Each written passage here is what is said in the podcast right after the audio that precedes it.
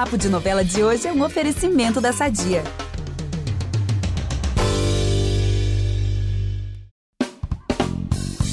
A espera foi longa, mas antes tarde do que nunca. Um Lugar ao Sol, nova novela das nove, estreia no dia 8 de novembro e promete já muitas reviravoltas logo nos primeiros capítulos.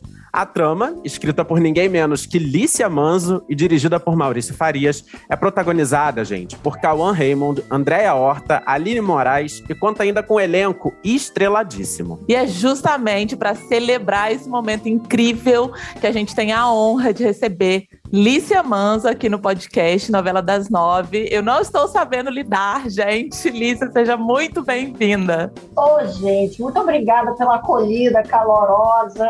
Fico contentíssima, que gostoso poder conversar. E hoje a gente tem também ó, a presença do Wallace Carvalho, editor do G-Show, que está acompanhando esse projeto já desde o comecinho.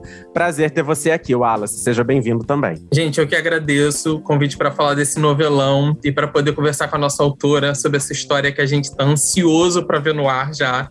E há muito tempo, Oba. né? eu tô aqui também, já deu para ver que o episódio de hoje vai ser um sucesso, né? O reencontro aí dos noveleiros com uma novela inédita e a volta do podcast Novela das Nove, a sua origem, né? A gente começou lá atrás repercutindo a estreia de uma nova trama, né? A gente sempre repercutia as tramas das nove, agora a gente tem uma nova trama no horário nobre. Então, depois de tudo isso, ainda no fim da entrevista, vai rolar um bônus aqui no podcast. Então, eu, se fosse você, escutava até o final. Só vou deixar isso no ar, sem contar nada. É, eu sou o Eduardo Wolff, eu apresento esse programa com a Samita Nunes e com o Vitor Gilardi. E a gente volta logo depois da vinheta para falar muito sobre Um Lugar ao Sol. Você não é uma assassina.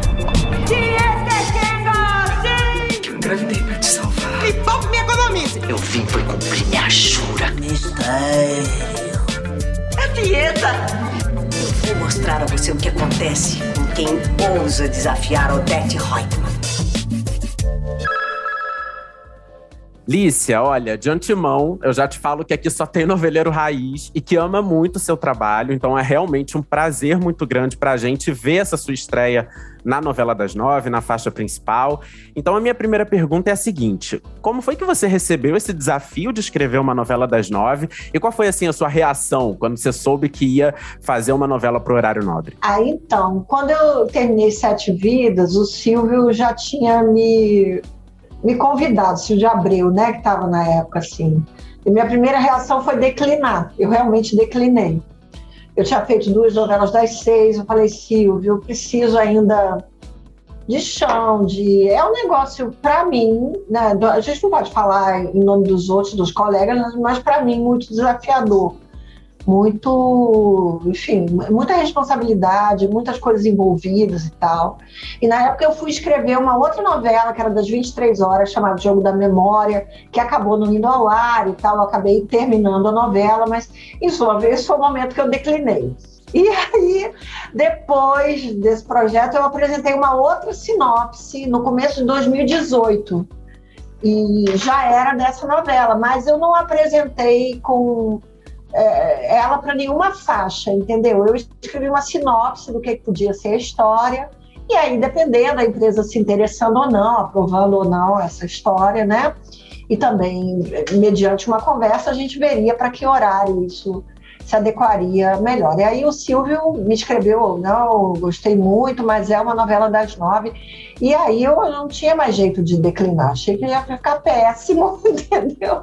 Então, assim, eu aceitei. Claro, gente, pelo amor de Deus, não, não vai nenhum. Fico lisonjeadíssima, nenhum eventual snobismo com isso. Não, é apenas pânico, entendeu? Apenas pânico. Então eu falei, não, querido, então tá, então vamos. E, e cá estamos, né? Mas para mim é, é, é, muito difícil e desafiador, não é um negócio que eu é, faça tranquilamente. Nenhuma novela, aliás. Das nove, então, menos ainda. Nossa, imagina o pânico, ainda por cima veio uma pandemia no meio do caminho, né? Que acabou se, se impondo, né? E aí a gente tendo que lidar com aquilo. Como foi sua estratégia para segurar a ansiedade? E, e, enfim, eu não sei, eu imagino que, que você queria ver logo essa novela no ar, né? E aí a pandemia, que também atrapalhou Amor de Mãe, a novela anterior, que inclusive também foi uma autora estreando na, na faixa, né? A Manuela Dias. Como que foi para você segurar essa ansiedade de ver a novela estrear? Ah, eu Vitor, é assim, a, a, ansiedade de ver a novela estrear veio misturar com todas as ansiedades que acho que todos nós vivemos na, na pandemia. E até outro dia, conversando com um amigo, eu disse a ele: eu acho que a gente só vai compreender o que a gente está vivendo, o que a gente viveu, o que a gente está vivendo daqui a uns anos, sabe, gente? Porque é, foi um baque do ponto de vista humano, e, claro, histórico, sanitário e tal, mas humano, sabe? Isso eu acho que, que detonou ansiedades medos, coisas tão profundas em todos nós, assim, que você me pergunta qual foi a minha estratégia. Eu não tive estratégia, Vitor, assim, eu fui vivendo, sabe? E fui escrevendo, mas acho que foi muito difícil para todos nós, né? Eu, graças a Deus, assim, eu não tive ninguém. Quer dizer, eu tive um, um, um amigo, um médico que eu gostava muito, que infelizmente faleceu na pandemia mas não tive ninguém, graças a Deus, assim, muito da família, dos meus amores próximos. Mas não importa, é, é, a gente vê o que as pessoas estão sofrendo, o que as pessoas estão. É, é muito difícil, acho que é muito desafiador para qualquer um de nós. Não tive estratégia, Vitor, não tive. É dia a dia. E que bom que a vacinação. É, graças que a vacinação está andando. Acho que a gente agora está vendo uma luz no fim do túnel, graças a Deus. Adeus a ciência, todo mundo, e aí a gente vai poder ver então. Adeus a ciência, exatamente. Adeus a ciência. E aí e aí a gente vai poder ver o novelão estreando já já. Sim, que bom. Lícia, você chega agora ao horário nobre, 10 anos depois da estreia de A Vida da Gente, né? Já tinha vindo aí com tudo novo de novo, que é incrível, inclusive.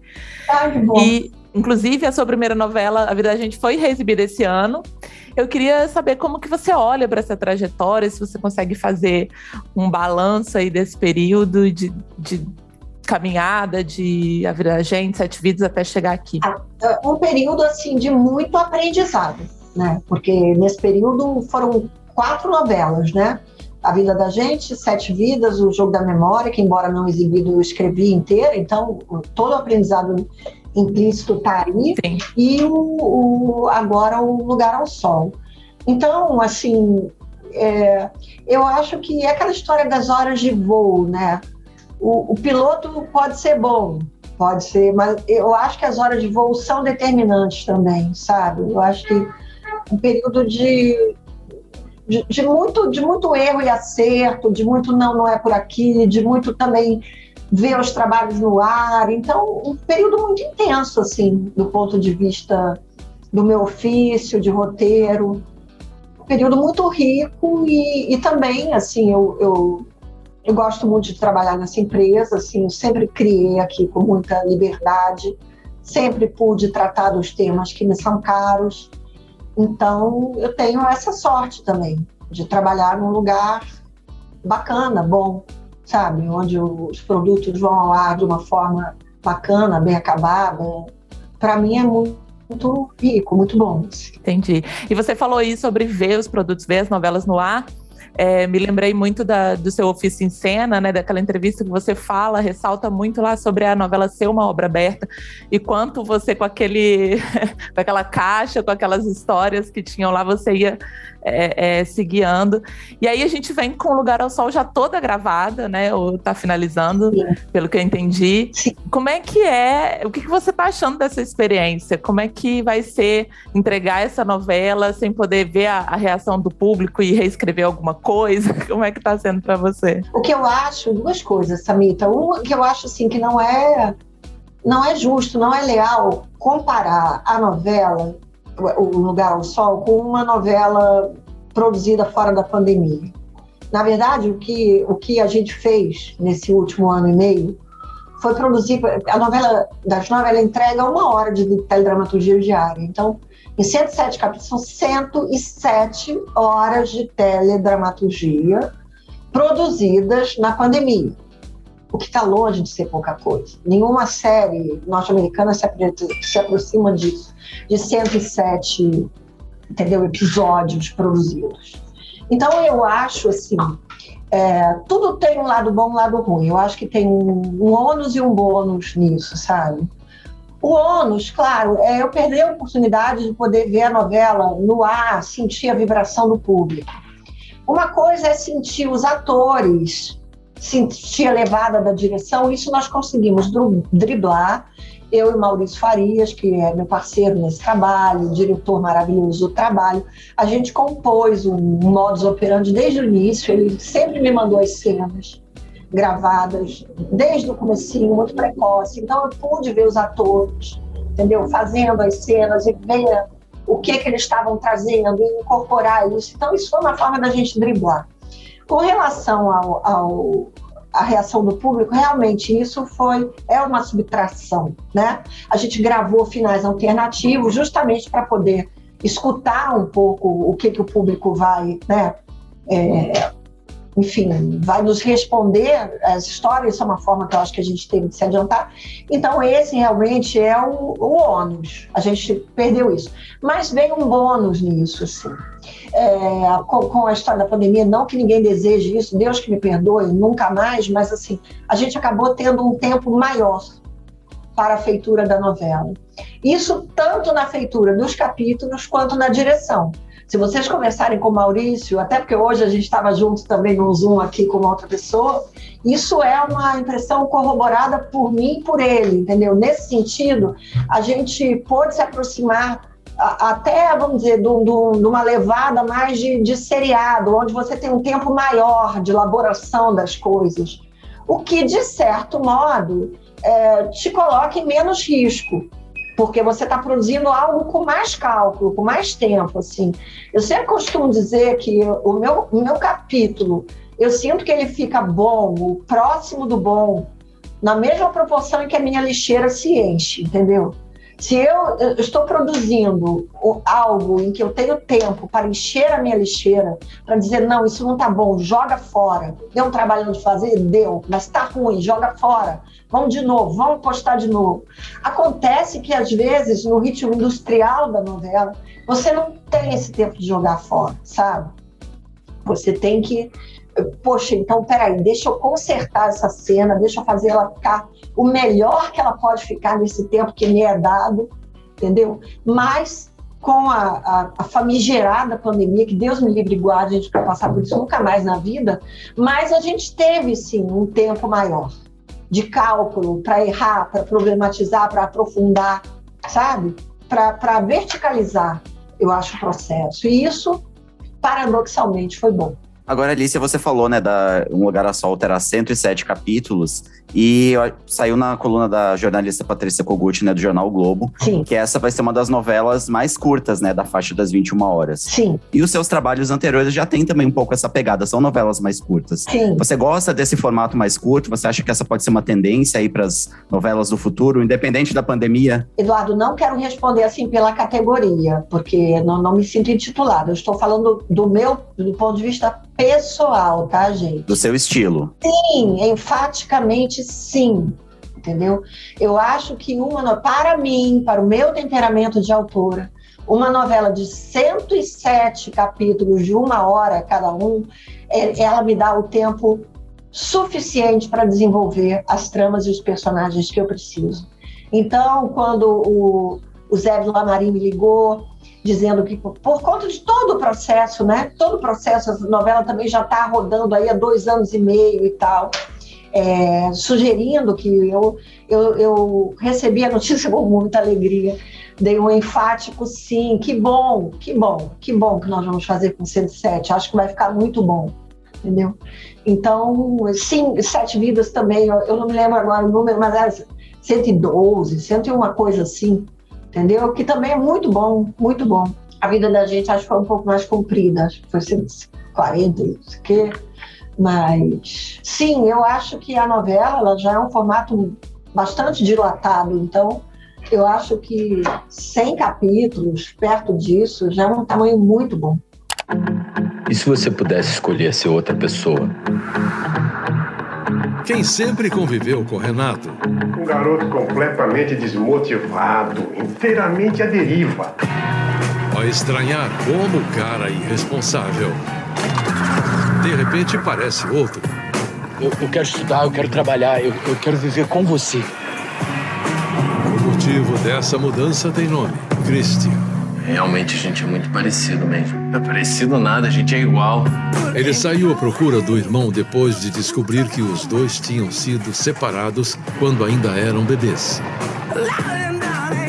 É o nosso encontro. Mas a nova relação dos irmãos durou pouco.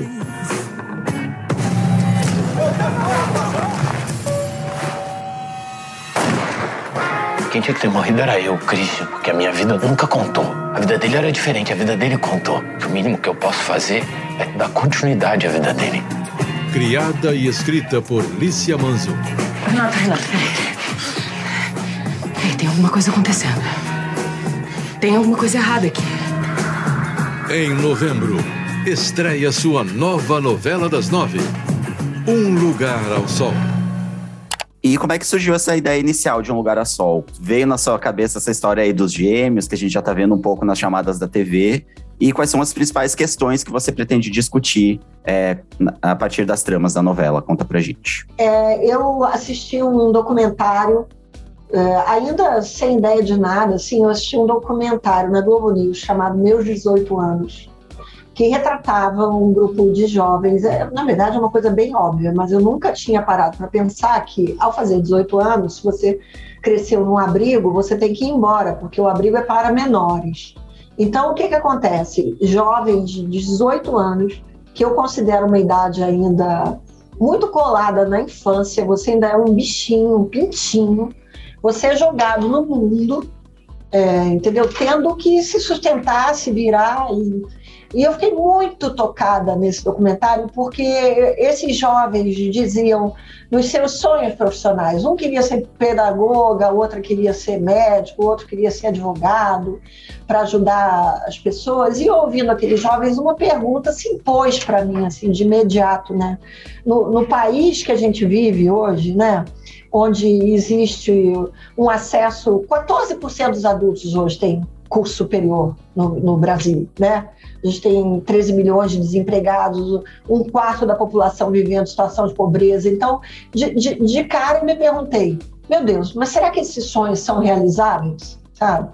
Falei, que, que tocante para mim que a esperança deles ainda esteja intacta, esteja preservada. E, e também me perguntei qual seria, sabe, o prejuízo íntimo, existencial de você ter que desistir ou arquivar os seus sonhos com 18 anos.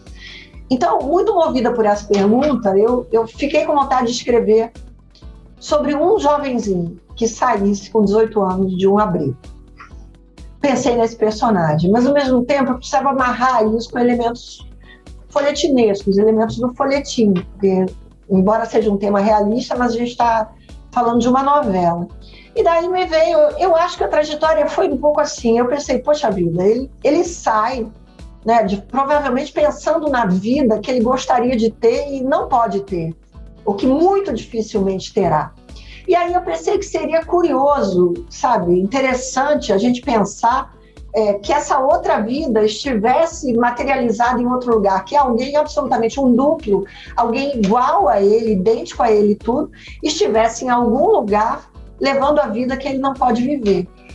E daí eu pensei nos gêmeos, que são separados no nascimento, a mãe morre no parto, o pai desempregado não tem condição de ficar com os meninos, e um deles né, é, é, tem a saúde débil, está com a saúde prejudicada. Então, quando a mãe adotiva chega, que é a Helenice, que é a personagem da Ana Beatriz Nogueira, vivida mais jovem pela Lorena Comparato, ela opta por levar só o menino que goza de boa saúde e deixa para trás o outro menino que estava doente. Só que esse menino, como se diz, ele vinga, ele não morre, e ele é doado depois pelo pai para um abrigo. E ao sair com 18 anos, ele tenta tenta mudar de vida, tenta passar no vestibular, tenta estudar, mesmo trabalhando de caixa no mercadinho, não consegue. Fica então sabendo que, que houve essa adoção, que ele tem um irmão gêmeo e ele fica obstinado, obcecado por encontrar esse irmão e a vida que poderia ter sido dele, entendeu? A vida da qual ele foi excluído. Então, esse é o arco central da novela, até o ponto em que eles realmente se encontram e, e também acho importante destacar isso. É, Ele vai tomar o lugar do irmão, mas ele não, ele não move uma palha nesse sentido. Ele não conspira contra o irmão, ele não mata o irmão, ele não faz nada. Uma série de acasos, de circunstâncias que eu acho que não cabe aqui detalhar, até porque ia ficar área da nossa conversa, mas por uma série de, de acasos, eles se encontram, eles passam uma madrugada juntos. O irmão é morto no lugar dele. E, e ele também tinha questões que tornavam muito difícil ele voltar para trás, ele voltar para a vida que ele estava deixando. Porque também, sem ser de forma alguma um vilão, um personagem ruim ou corrompido, ele teve que se envolver com algumas coisas que não eram, digamos, lícitas, e ele estava justamente em processo de fuga e de ir embora quando ele encontra o irmão. Então, ele, quando o irmão morre no lugar dele, ele, ele se sente instado a tomar o lugar desse irmão. Ele não tem muito para onde voltar. Nesse sentido, ele é um, um criminoso semi-acidental. Semi-acidental, semi-destinado, entendeu? Não foi ele que, que procurou isso. Mas ele realmente eh, embarca na vida desse irmão e aí começa uma farsa que ele vai ficando enredado e ele não tem mais, por mais que ele se arrependa, ele não tem mais como romper. Gente, eu já tô Entendeu? me corroendo em ansiedade. Pelo amor de Deus. Ah, que legal. E venham os 107 capítulos, pelo amor de Deus. eu já tô aqui Que legal, nervosíssimo. É muito bom ouvir isso. Vocês são meus quase primeiríssimos interlocutores. assim. Meu Deus, É de verdade. Vocês recebem bem a história, assim, é importante. Nossa, tem toda a história de um novelão que vai impactar aí, gente. Eu tô realmente muito ansioso. Vai ser Ai, tudo. Que bom, que bom. Deus abençoe suas palavras. Lícia, você vem de duas novelas das seis, assim, muito elogiadas e muito citadas por quem consome novela, por quem gosta de novela, que é a vida da gente e Sete Vidas. Você acabou de falar um pouquinho das tramas que, que vêm por aí em, em algum, em Um Lugar ao Sol. Teve alguma trama que você já tinha pensado em abordar, mas não cabia no horário das seis e que agora você pôde falar com mais propriedade ou, ou mais à vontade no horário das nove? Puxa vida, Wallace, você sabe que eu acho que não? Porque hoje também estava conversando de manhã com uma outra pessoa, né, de, de divulgação aqui, e aí caiu nesse assunto, ah, tem uma personagem gay, sempre isso é destacado, né, e eu acho engraçado, assim, porque eu eu acho engraçado que isso, para mim seria é, realmente um acontecimento fazer uma novela contemporânea sem tocar nesse assunto, porque é um assunto absolutamente que faz parte da vida de todo mundo. Mas, Nesse sentido, nada mais normal. E também eh, tem uma certa resistência quando fala assim, viverá uma médica gay. Que diabo é médica gay, gente? A pessoa é médica. Eu não tenho um amigo gay, eu tenho um amigo. Sim. Você entendeu? Assim, eu não preciso botar uma etiqueta dizendo que é gay. É a história do Caetano, né? Todo mundo quer saber com quem você se deita. Vigiem outras coisas, sabe? Vigia o governo que está roubando, vigia as pessoas que estão prejudicando os outros. Vai vigiar a pessoa que está vivendo a sua opção afetiva, entendeu? Em paz, que não está tirando nem prejudicando nada de ninguém com isso. Mas voltando, arredondando com o que eu ia dizer, esse assunto, né, que veio, eu me lembro na, na última novela Sete Vidas, eu tinha a personagem da Regina Duarte, ela era uma avó, ela era gay, ela tinha se casado com outra mulher, ela tinha tido filhos gêmeos por inseminação artificial. Eu tinha longos diálogos dela com os netos, que eram duas criancinhas desse tamanho, e ela contando da, da opção afetiva dela. A novela foi ao ar, eu nunca tive nenhuma reclamação, eu nunca tive rejeição nenhuma. Então, eu acho que está muito mais na abordagem que você vai trazer. Não que eu tenha minimizado a questão. O que eu acho que foi feito ali, e por isso deu certo, eu não estava fazendo uma avó gay, eu estava fazendo uma avó.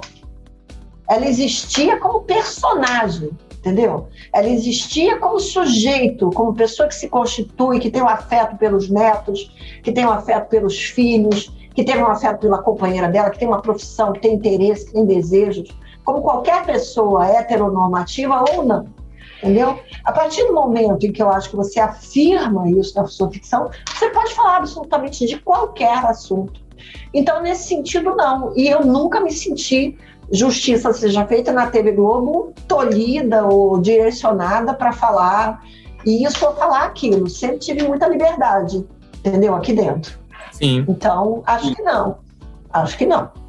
Você também vem de uma dobradinha com o Jaime Jardim, que dirigiu as duas novelas, e agora Um Lugar ao Sol é, é o Maurício, que, aliás, está retornando às novelas depois de duas décadas. Como é que foi esse encontro e como é que vocês estabeleceram essa parceria? Eu sempre tive vontade de trabalhar com o Maurício, admiro muito o trabalho dele. Então, quando eu apresentei a sinopse em 2018, ainda era o Silvio de Abreu, Mônica Albuquerque, e apresentei para eles e, e, e falei para eles do meu desejo de trabalhar com o Maurício. E felizmente eles acharam a ideia muito boa, viabilizaram a parceria, o Maurício aceitou, para minha alegria.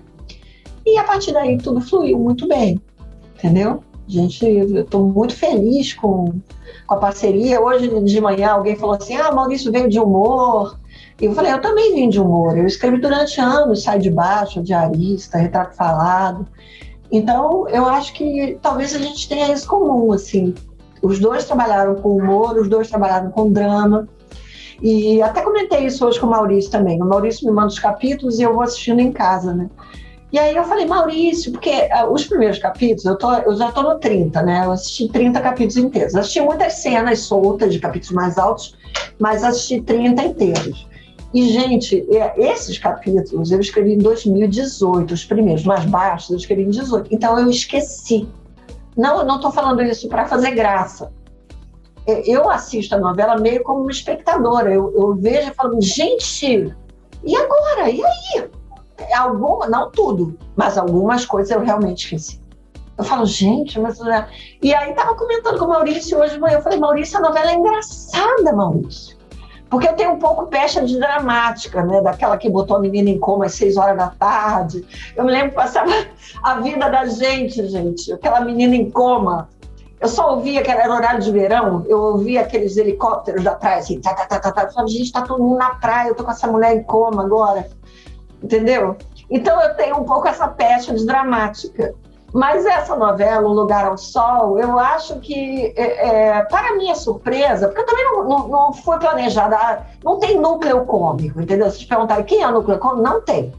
Mas tem vários personagens que, na interação com outros, resultam muito engraçados. Então, assim, como eu escrevi em 2018, eu estou assistindo agora, eu me peguei rindo eu falei, gente, a novela é engraçada, que ótimo. Porque ela tem mesmo, ela tem várias tonalidades, entendeu? Ela tem um drama muito robusto, né? Eu acho que assim, no, no, no centro dela, o cerne dela, mas ela, ela passeia por outras temperaturas, entendeu? E ela é uma novela que, que tenderá a fazer rir, eu espero, assim.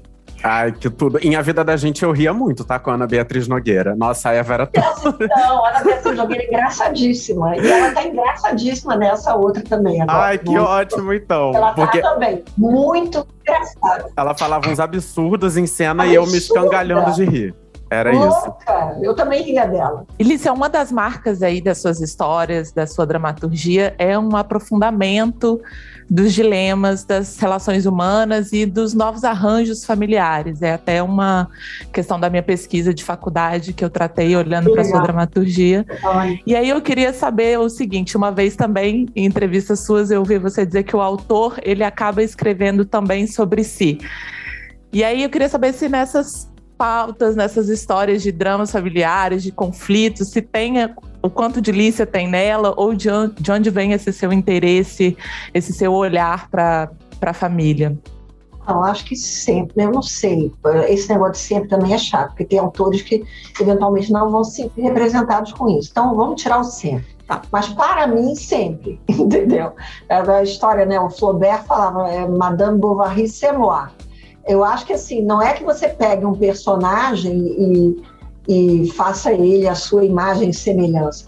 Você pega elementos seus, elementos dos seus amigos, elementos de uma matéria que você viu no jornal, elementos de algo que te contaram, elementos de um pedaço que você viu no filme, leu no romance, e mistura.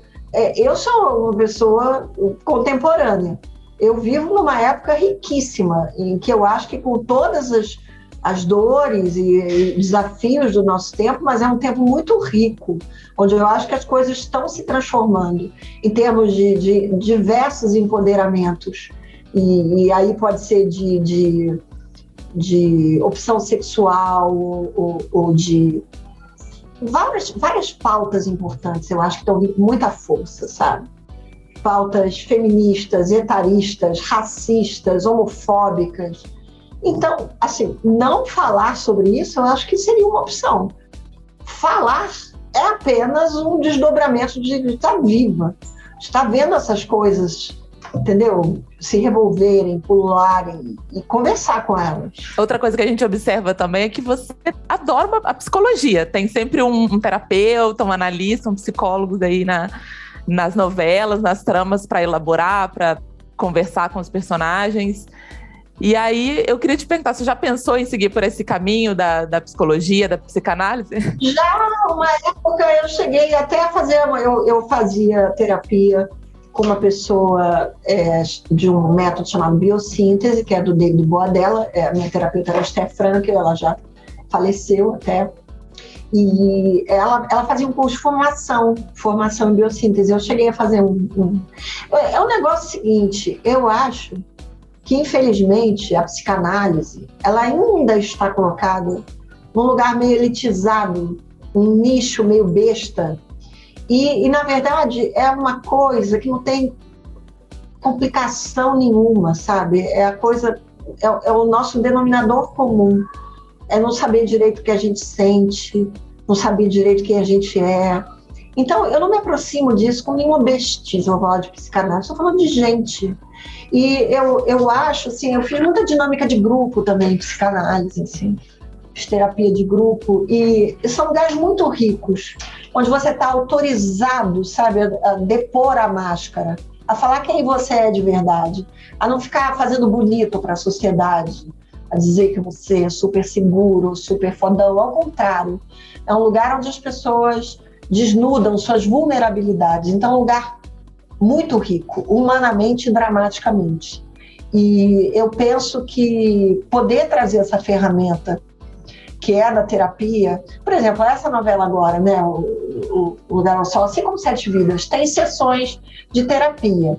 Aí você pode falar, ai, mas isso é árido? Não, nem um pouco, porque só está se discutindo o conflito do personagem. O personagem está falando é, o que ele sente, o que ele quer, o que ele não quer. Ele poderia estar falando com um amigo, ele poderia estar falando com a mãe, ele está falando com uma pessoa, né, uma, uma pessoa que tem instrumentos para aprofundar essa conversa.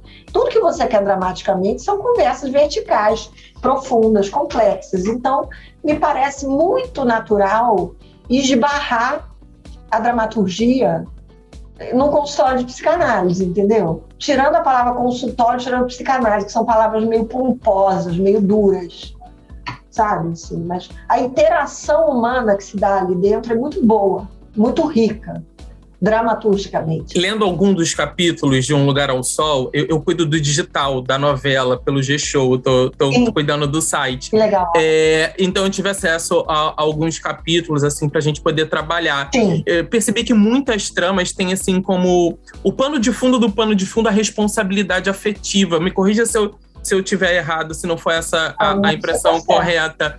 É, eu queria que você falasse um pouquinho da importância de explorar esse tema ainda mais nesse momento pandêmico, fim da pandemia, assim, onde as emoções de todo mundo tá tão aflorada e acho que as pessoas passaram, acho que a gente está no momento que as pessoas passaram a ter uma uma ideia maior do grau da responsabilidade, do, do, quanto isso impacta no outro e de quanto as nossas atitudes e, e, e a gente tem que lidar com essas consequências do, do, do, que às vezes vem do outro sem a gente pedir? Sim, eu acho que é uma pergunta muito sensível, Wallace. Assim, eu acho que é, a questão da responsabilidade afetiva, eu gosto muito dessa expressão, assim, dessa dessa ideia, eu acho que ela está em todas as coisas que eu escrevi, sabe? E está na minha vida também, assim.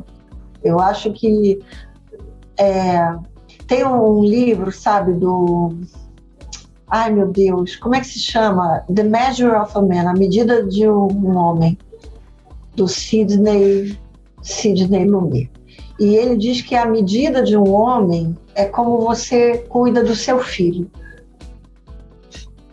Não é a envergadura profissional que você tem. Não, não, não. Gente, uma pessoa que convidou outra para vir ao mundo e não se responsabiliza, não se encarrega por ela, entendeu? Isso é elementar, assim, para mim.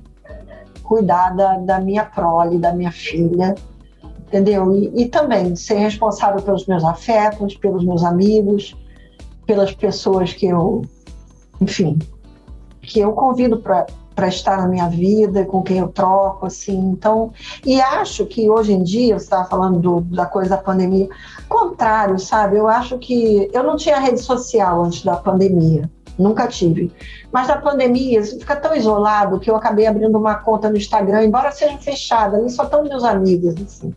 Eu não tenho esse negócio de seguidor, eu tenho os amigos ali, que são amigos mesmo, que eu chamo de amigos fora dali também, com que eu troco coisas, leituras e tal. Mas, assim, eu, eu acho, é, de um modo geral, as redes afetivas, os 9 milhões de amigos, 700 milhões de seguidores, elas incitam, elas te levam à desresponsabilidade afetiva total ali, sabe? Eu acho que a tecnologia caminhou muito depressa e não foi feito, acho que um estatuto assim de boas maneiras de como conversar com as pessoas no WhatsApp, no Instagram, é uma comunicação muito desresponsabilizada. Você escreve para o outro, o outro não responde no grupo, ou, te responde, dá um dedão. Ou... É tudo meio qualquer merda, desculpa, assim, sabe? Nada é assim. Eu, poxa, uma das coisas que eu mais gosto de ler na vida são, assim, esse período muito epistolar entre figuras, né, escritores brasileiros, Clarice Lispector, Fernando Sabino, Mário de Andrade, Drummond. Puxa vida, gente, eles escreviam cartas de laudas, muitas vezes assim, se debruçando sobre o trabalho do outro, analisando o trabalho do outro, trocando, sabe, realmente vendo o outro. A sensação que eu tenho, deslizando o dedo assim na tela no Instagram, são muitos muitas bocas para poucos ouvidos. Todo mundo quer falar, todo mundo quer mostrar coisa, mas ninguém ninguém não, não tem troca ali, não tem não tem interação, aquilo é humano, entendeu, gente? Não é. Então, eu acho que é, um, é uma forma de comunicação que, se por um lado traz agilidade, traz democratização da, da informação, sem dúvida, mas assim, ela ela é muito perigosa. Assim. Eu acho que você tem que saber usar, senão você acaba usando por aquilo, sabe? A gente precisa se civilizar digitalmente, né? É, eu acho, assim, sabe? Fazer um uso mais responsável dessa ferramenta, entendeu? Que é a, a internet e as redes sociais. É verdade. Enfim, claro que a gente também adoraria estar fazendo esse papo com você aqui presencialmente, todos ah, nós num, num estúdio com microfones estilosos, gravando o nosso podcast. Sempre é melhor, gente. Sempre é mas, é melhor. É, sempre, mas estamos aqui fazendo o, o que é o possível do momento ainda. As janelinhas, gente, as janelinhas. Só nas janelinhas. a gente já está quase encerrando, Lícia, mas antes a gente tem uma pergunta que a gente está fazendo para todos os nossos convidados, né? Aqui do nosso podcast, porque neste ano de 2021 a gente está comemorando os 70 anos da novela no Brasil, né? Em, em 51. Olha, eu não sabia, que legal. Foi exibida a primeira telenovela brasileira. Então a gente queria saber qual foi a, a sua a novela da sua vida, assim, a que mais te marcou como realmente espectadora. A Escrava Isaura. A Escrava Isaura. A Escrava Isaura. Eu tinha uns 11 ou 12 anos, Sucesso. Eu era louca por essa novela. Louca, assim, tomou o meu imaginário, sabe, assim mas, mas num grau, não sei nem explicar. Eu adorava essa novela. Tocava aquele tema na minha cabeça o dia inteiro. Eu ia para a escola com o tema, voltava com o tema. Eu realmente fui tomada por caras Altar. Tem muitas outras que eu gostei muito, mas você está me perguntando qual a mais, assim. Tipo assim, essa novela me, me formou muito, assim. Fica aqui. Até hoje, se passar, acho que eu vou começar a ver tudo de novo. Um clássico. Não está no Globoplay, fica aqui o apelo, Adoro, gente. Lícia Manso. Extraordinária, sabe? Sim. Sou muito fã da Lucélia Santos. Acho ela maravilhosa, assim. Trabalho- Nossa, adorava tudo ali. Adorava. E, e Lícia, já que você falou, né, de uma novela aí que foi uma, uma adaptação do Gilberto Braga, é, deixa eu aproveitar para te perguntar se tem algum autor ou autora que seja, assim, sua grande inspiração. Para quem que você olha quando você é, escreve novela hoje, para quem que você olha quando você olha para trás? De televisão? É, de televisão. televisão. Ah, gente, assim, por temperamento, né? Eu gosto muito das novelas do Gilberto, assim. Dancindez, Vale Tudo, nossa, um espetáculo. Rock Santeiro, eu acho uma novela espetacular, entendeu? O que eles fizeram ali, uma coisa espetacular. Sabe, algumas novelas do Manuel Carlos, eu me peguei muito Ah. vendo também, assim, muito viciada, sabe? Novelas que. Mas aí, eu não acho que essas novelas são. Eu estou falando do meu temperamento, entendeu? De gostar de, de relação humana e tal, mas curtia muito também muitas novelas do Silvio, sabe? Novelas mais cômicas que eu adorava. Então, sei lá, muita coisa boa, né? Muita gente craque, assim, eu acho, escrevendo, mas eu acho que esses três, assim, eu acho talvez os que eu mais. o mais sim. O bom de falar de novela no Brasil é que não dá pra citar uma, duas ou um autor. Exato, tem tanta coisa boa, gente. É. Tanta coisa boa. Mas Dancing Days também foi uma novela que me pegou muito. Muito. É um Julia novelão. Matos. Nossa, eu adorava aquilo. Era doida com essa novela. As séries do Gilberto, Anos Rebeldes, Anos Dourados, são espetaculares, lindíssimas também, entendeu? Gosto muito, assim. São pessoas que eu tenho muita admiração. Muita. Aí o bom é que agora a gente tem a chance de rever Bacana. vários desses sucessos no Globoplay. É porque antes era aquela coisa, não viu a novela, nunca mais. É Aí isso. Eu no Viva, né? Eu, eu me peguei vendo muito Vale Tudo no Viva, Uhum. sabe? Inclusive, quero deixar o pedido aqui, Globoplay, pra colocar tudo novo de novo, né, gente? Pelo amor de Deus. Fico tão feliz, sabe por quê? Porque Tudo Novo de Novo não foi uma série muito vista. Ela não foi, assim. Ela As pessoas estão perdendo. Muito, sabe? E, e é uma série que eu gosto muito. Então eu, eu fico na maior alegria quando eu encontro alguém que, sabe, que viu, que gosta. É uma delícia. Deixa eu fazer bom. uma pergunta que nem tava no roteiro sobre tudo novo de novo. não, não, não podemos ter esperança de uma segunda temporada? Ai, mas gente, agora você tá fazendo meu dia, você não tem noção. Porque, Porque não é justo acabou, uma. Eu fiquei arrasada, porque eu me espelhei muito, eu tava vivendo muito aquilo, sabe? Uhum. Coisa assim de, de recasamento, de misturar filho de um pacote com o outro, assim. Aquilo tinha muito profundamente a ver comigo, assim, que eu tava vivendo. Então, quando a série não continuou, eu fiquei muito órfã, sabe? Nossa, Ah, quase é isso. Se eu pudesse continuar a minha história, eu falei, mas como não vai continuar? Então, quando eu encontro alguém que viu, eu já fico triunfante, que gostou, mais triunfante, alguém que quer a segunda temporada. Pelo amor de Deus. Eu tô realizada. A gente precisa quatro dessa segunda aqui. temporada. Globoplay, Globoplay, Ah, cadê eu Globoplay? adorava, eu adorava também, eu adorava. Eu acho que assim, Eu, infelizmente, não assisti, eu fui conhecer o seu trabalho a partir de A Vida da Gente. E aí, Ah, sempre, que eu, sempre que a gente conversa sobre Alicia Manso, todo mundo. Ah, mas tem que ver tudo novo Tudo de novo. novo gente, demais, Globoplay, pelo demais. amor de Deus. Tomara que o Globoplay. Gente, Demais. Globoplay, se vocês estiveram ouvindo o nosso, nosso podcast. Apelo. legal, Apelo. legal. É uma série que não foi vista muito assim, de- alcance popular, mas muita gente que vinha gostava. Isso era mó barato. assim. Mas todo, todo Lícia Manzer, que no caso, eu, isso. Wallace, todo mundo, quando tem alguém que se interessa por uma novela sua, a gente já vai lá e doutrina e fala: não, você tem que ver tudo novo de novo. Novo. gente, então vocês estão fazendo minha alegria, você tem noção. Não, eu só queria. Com- alma. Eu só- já que estamos falando de todo mundo de novo, eu quero dizer que na época foi lançado o DVD. Sim. E eu tenho este DVD, tá? Ah, gente, É agora isso. eu tô muito contente. Porque sabe o que, que é? é Eu tô arrasado porque eu não meu. tenho. É o filho, Wallace, me manda seu endereço que eu vou te mandar esse DVD, tá? Pelo Agora- amor de Deus, também Lícia. quero. Ó, Mando, você não tem não, Samita? Mando, suando. Não tem, tô grávida. é Pedido de grávida. Ai, ó. mando, lógico que eu mando. Eu Olha queria só, dizer que eu fui o único, eu sou o único daqui que não viu, hein? Porque o Globoplay Gente, não. vocês me mandam os endereços que eu tenho. Gente. Eu tenho. Porque assim, é o seguinte, tudo novo de novo pra mim é que nem aquele filho mal. que você vê mil talentos nele, mas ele não é tão popular. Entendeu? Entendi. Você tem um filho que você acha maravilhoso, mas ninguém não tá dando muita bola pra ele. Então vocês estão dando bola pra todo mundo de novo, vocês estão fazendo a minha alegria. Nossa. Adorei, adorei, gente. É, é excelente. A gente vai ficar aqui, ó. Não dá. A gente aqui vai ficar horas falando de, de tudo não, de novo. Bom, gente, olha, Lícia, super obrigado pela sua participação Obrigada aqui a no vocês, gente. podcast. Foi um prazer. O prazer foi nosso e muito boa sorte, muito boa Ai, sorte. obrigada. Preciso. Lugar ao sol.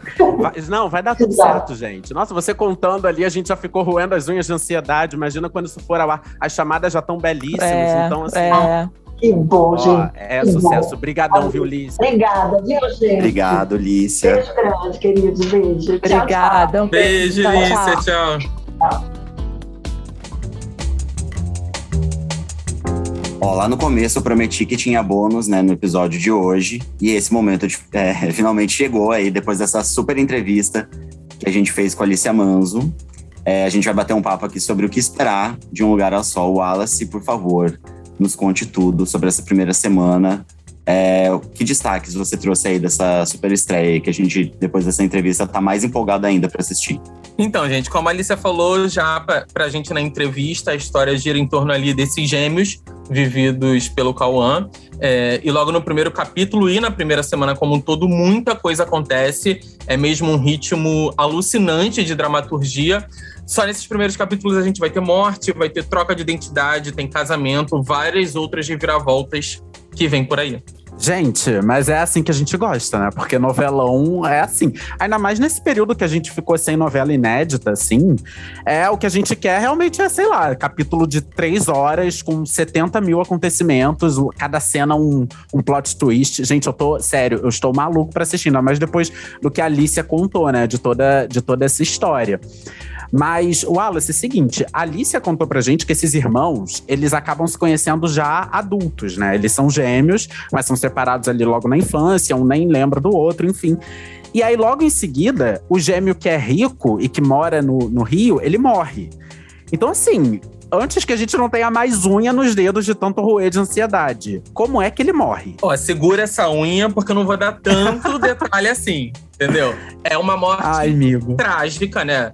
É, começa com um gesto ali de solidariedade entre os irmãos. Como a Alicia disse, o Christian, que é o irmão que não teve muita oportunidade, ele mora numa comunidade, vai acabar se envolvendo é, com uma galera ilícita. Eita. E aí o Renato, que é o irmão rico, que foi adotado por uma família melhor de vida, vai resolver essa situação se passando pelo Christian. É nessa situação em que acontece a tragédia. Gente, Meu babado. Meu Deus!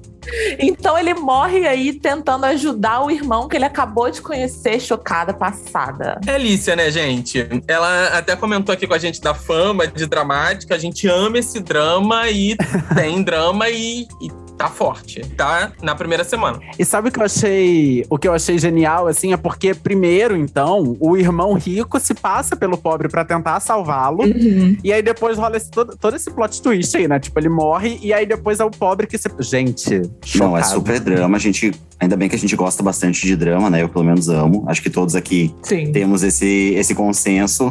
Lícia tá certíssima. Mas o Wallace, conta pra gente como é que vai rolar essa tour aí do Christian virar o Renato. Cara, tudo acontece muito rápido, assim. Na verdade, ele meio que é colocado nessa situação. Ele não tem o tempo de parar pra pensar e falar assim: não, eu vou assumir o lugar do meu irmão. Ele descobre que o irmão morreu no lugar dele, e aí ele tá voltando pra casa do Renato, que é onde ele estava. É, para saber como foi, né? Tem que assistir a novela. Mas aí, quando ele tá chegando lá, a- as pessoas começam a confundir ele com o Renato. Ninguém percebe que ele é o, que ele é o Christian. Então, ele, quando vê, já, já virou o Renato. entendeu? Olá, usurpador. Mas é claro que tudo isso provoca muita discussão a respeito do futuro do próprio Christian, né? Porque a vida dele basicamente passa a ser uma mentira, ele vira um impostor. Agora, quanto tempo essa farsa vai durar? Esse spoiler também eu não vou dar, porque a gente tem que assistir a novela e tem que ficar de olho no G-Show. Gente. Meu Deus, não. Eu, só de você falar de até quanto tempo ela vai durar, eu já tenho um spoiler, porque para mim ia durar a novela inteira. Achei, para mim ia ser o grande. Meu Deus, assumiu identidade, vai viver. O, tô aqui nervoso, vai viver os dramas viver a vida de uma outra pessoa. Sabe o que eu acho que pode rolar, amigo? Eu acho que aos poucos, assim, sei lá, a cada não sei, 20 a capítulos. máscara vai cair. Alguém descobre Quem é você? isso. Isso, a máscara vai caindo, assim. Ele vai. Ai, gente, eu, cara, eu tô alucinado, pelo amor de Deus. Eu fico numa expectativa tipo de selva de pedra, assim, de ser um grande momento em que vai revelar a identidade. Já penso o contrário, mas eu não verdade. sei, ai, meu Deus, eu não sei. Não, porque Cara. imagina a pessoa, ele começa a ser, é, a ser chamado tanto pelo nome do outro que né, daqui a pouco ele vai esquecer o nome dele, já tô aqui imaginando. E aí um dia pode vir alguém e chama ele pelo nome dele. E aí ele leva um choque. Aí toca o. tananã. A FIC, gente, eu. Amo. A gente tá construindo a novela aqui, né? Como se não tivesse uma autora da categoria de Lícia Manso. Mas é, mas ser noveleiro é isso, menina. A É gente vai isso. inventando histórias na nossa cabeça, porque a gente, quer ver muito. A gente faz a fanfic e na nossa cabeça t- tem duas histórias, né? Tem a história da TV e a nossa. Mas assim, eu fico imaginando toda essa tour, toda essa confusão de gêmeos e de irmãos e um morre. Cara, eu fico imaginando isso no texto, assim, da Alicia, porque é o que a gente falou até com ela na entrevista. O texto dela é muito conhecido por ser profundo e por ser um texto, assim, muito reflexivo, né? Tipo, né, você tá vendo a novela e daqui a pouco você tá pensando sobre a sua vida e, meu Deus do céu, as escolhas que eu fiz e tal. Isso. E é assim, gente, é- tá cedo pra falar que o M vem? Tá, mas eu vou falar uma coisa aqui. o M vem, tá? Porque, porque assim, gente, ai, eu tô muito ansioso, meu Deus do céu. Agora, Wallace, Eu amo. você disse que também vai ter um casamento aí nessa primeira semana. Eu quero saber quem vai casar com quem. Então, como eu falei lá, lá anteriormente, né, acontece de tudo. O, o Christian sai do orfanato, procura o irmão, encontra o irmão, perde o irmão, tem essa tragédia e, pra fechar ali a primeira semana, ele se casa com a noiva do, do irmão, Meu Deus. que é Bárbara, personagem de Aline Moraes.